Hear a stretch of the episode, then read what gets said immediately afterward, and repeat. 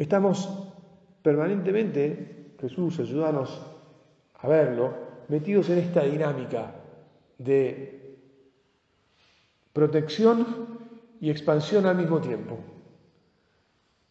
de entender y volver a meditar cómo es el camino que el Señor nos propone en el amor de una familia basada en el matrimonio. No en el matrimonio porque es una costumbre social. Claro, la gente se revela contra las costumbres sociales. Porque si vos vacías de contenido y no tenés, eh, esto que decíamos más temprano, si no tenés realmente conciencia de lo que estás haciendo, y bueno, entonces da todo lo mismo.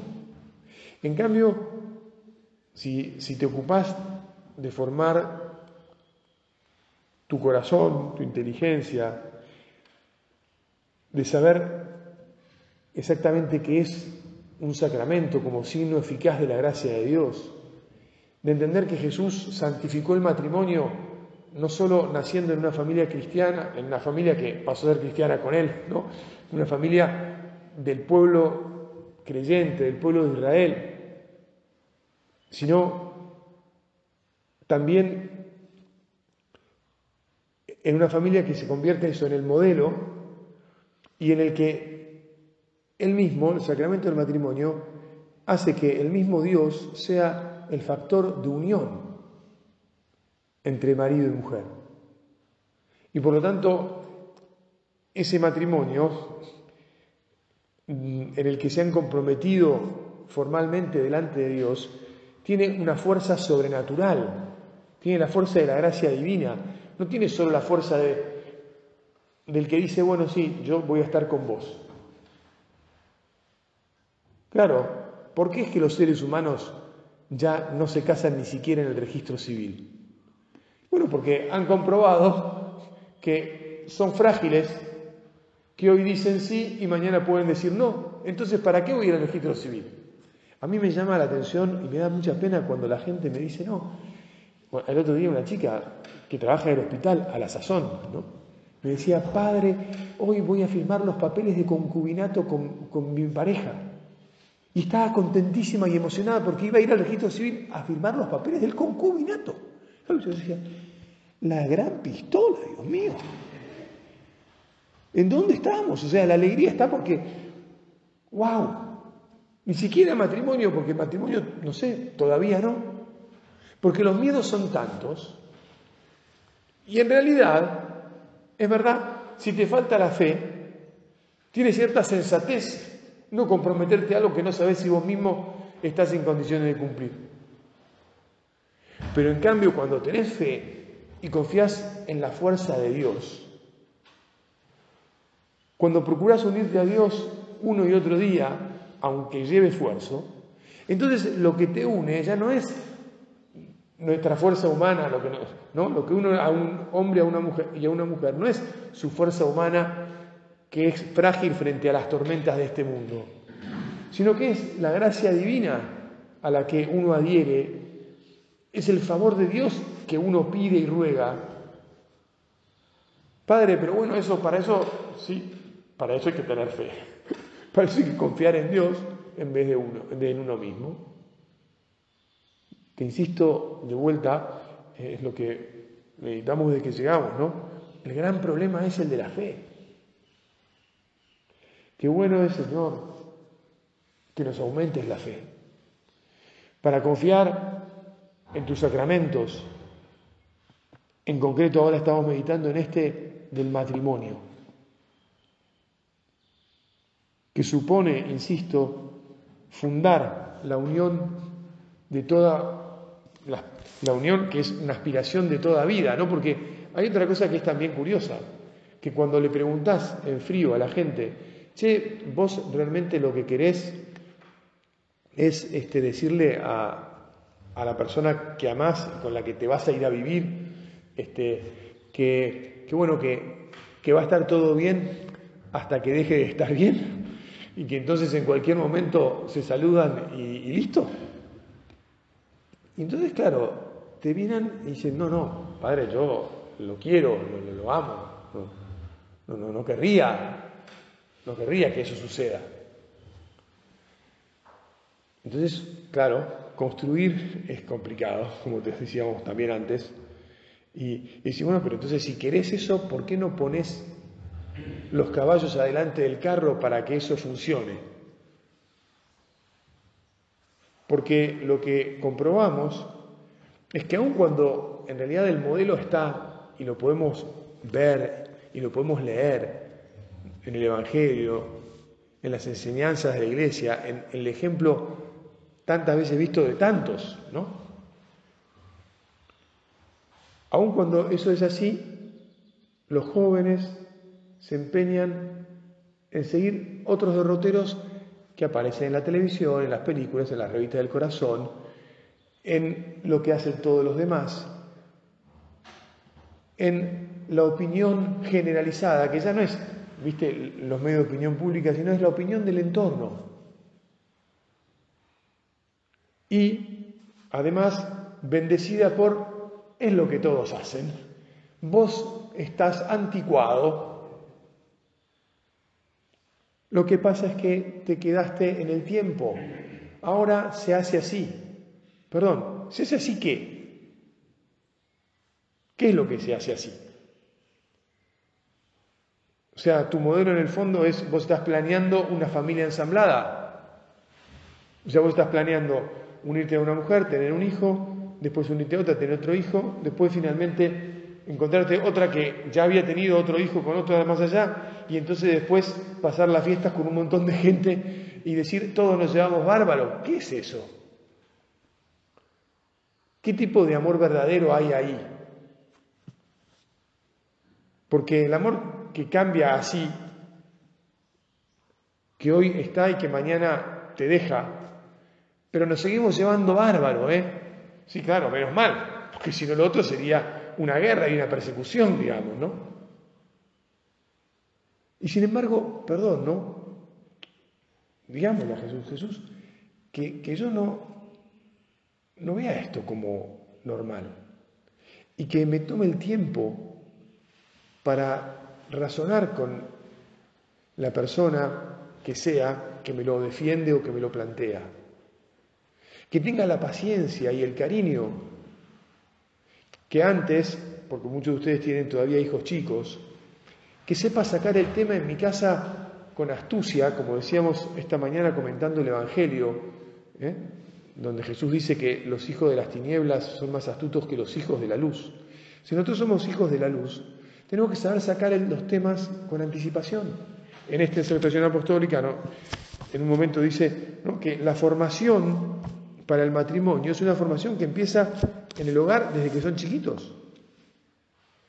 En el ejemplo, en las conversaciones, donde ven que hay amor entre los padres, que hay respeto, que hay conductas adecuadas, que se pide a los hijos lo que se les pide, con cariño, con respetando su libertad, pero a la vez con, con espíritu de fe y con exigencia.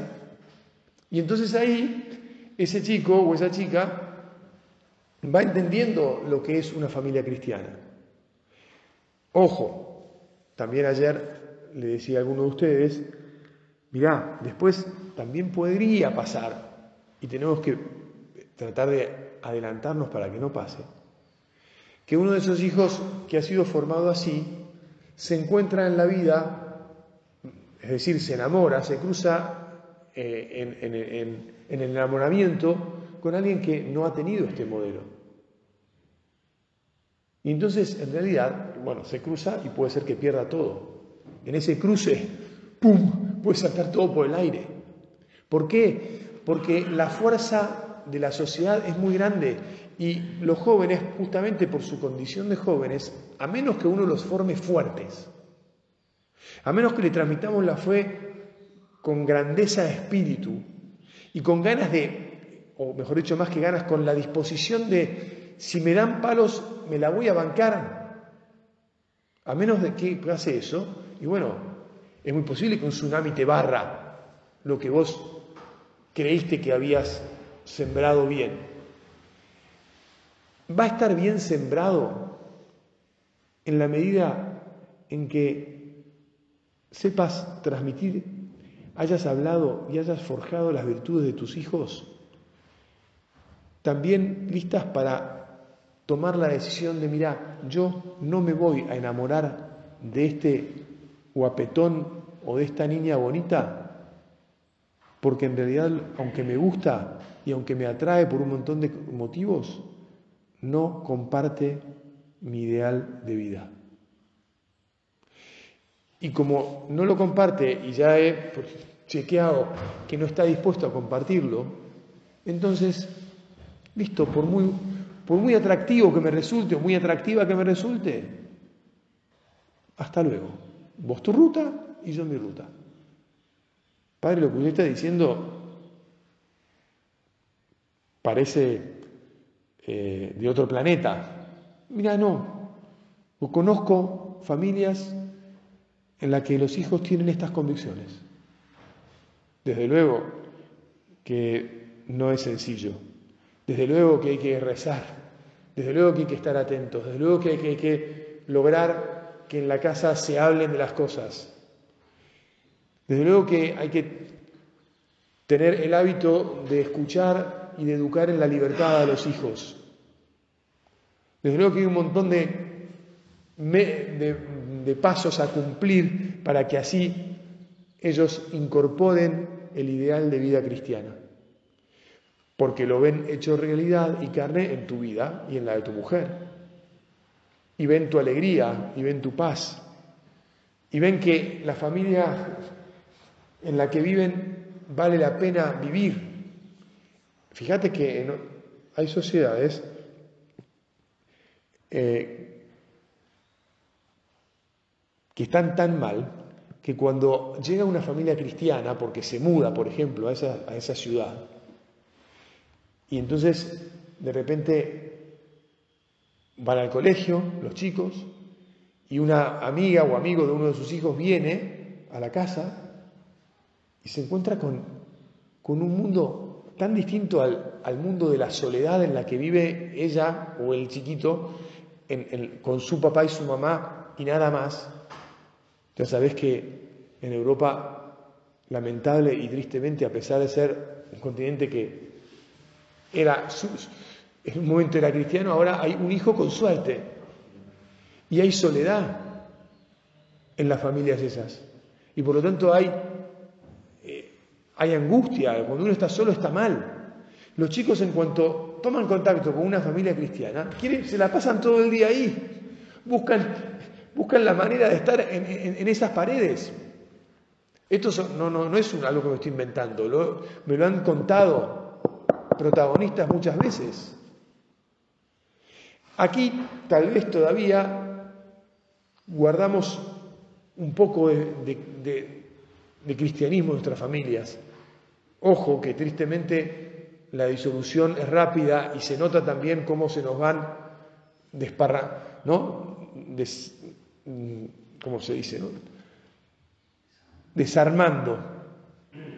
Bueno, pero entonces, y de vuelta se nos va acabando el tiempo, este rato de charlar con Jesús, pidámosle, Señor, que esté dispuesto a poner espíritu de sacrificio, que esté dispuesto a rezar todos los días por mi familia, y en familia.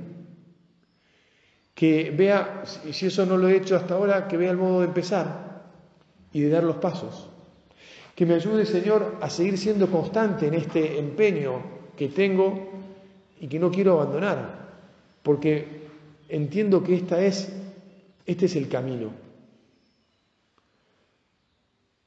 Porque no quiero ni quedarme solo, ni que mis hijos, ¿no? ni que tus hijos, ni que tus padres se queden solos.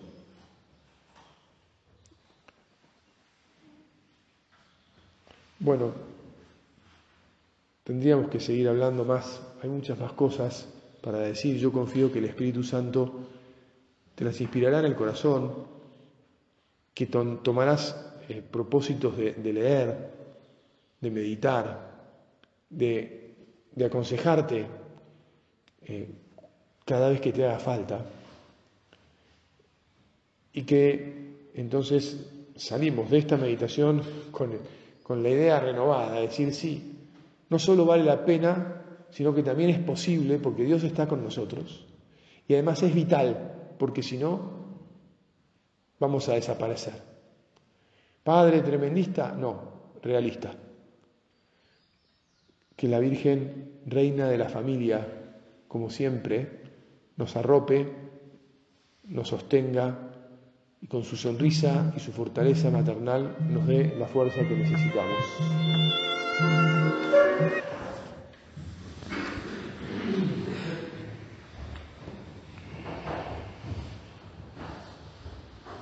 Te doy gracias, Dios mío, por los buenos propósitos, afectos e inspiraciones que me has comunicado en esta meditación. Te pido ayuda para ponerlos por obra. Madre mía Inmaculada, San José, mi Padre y Señor, Ángel de mi guarda, intercedan por mí.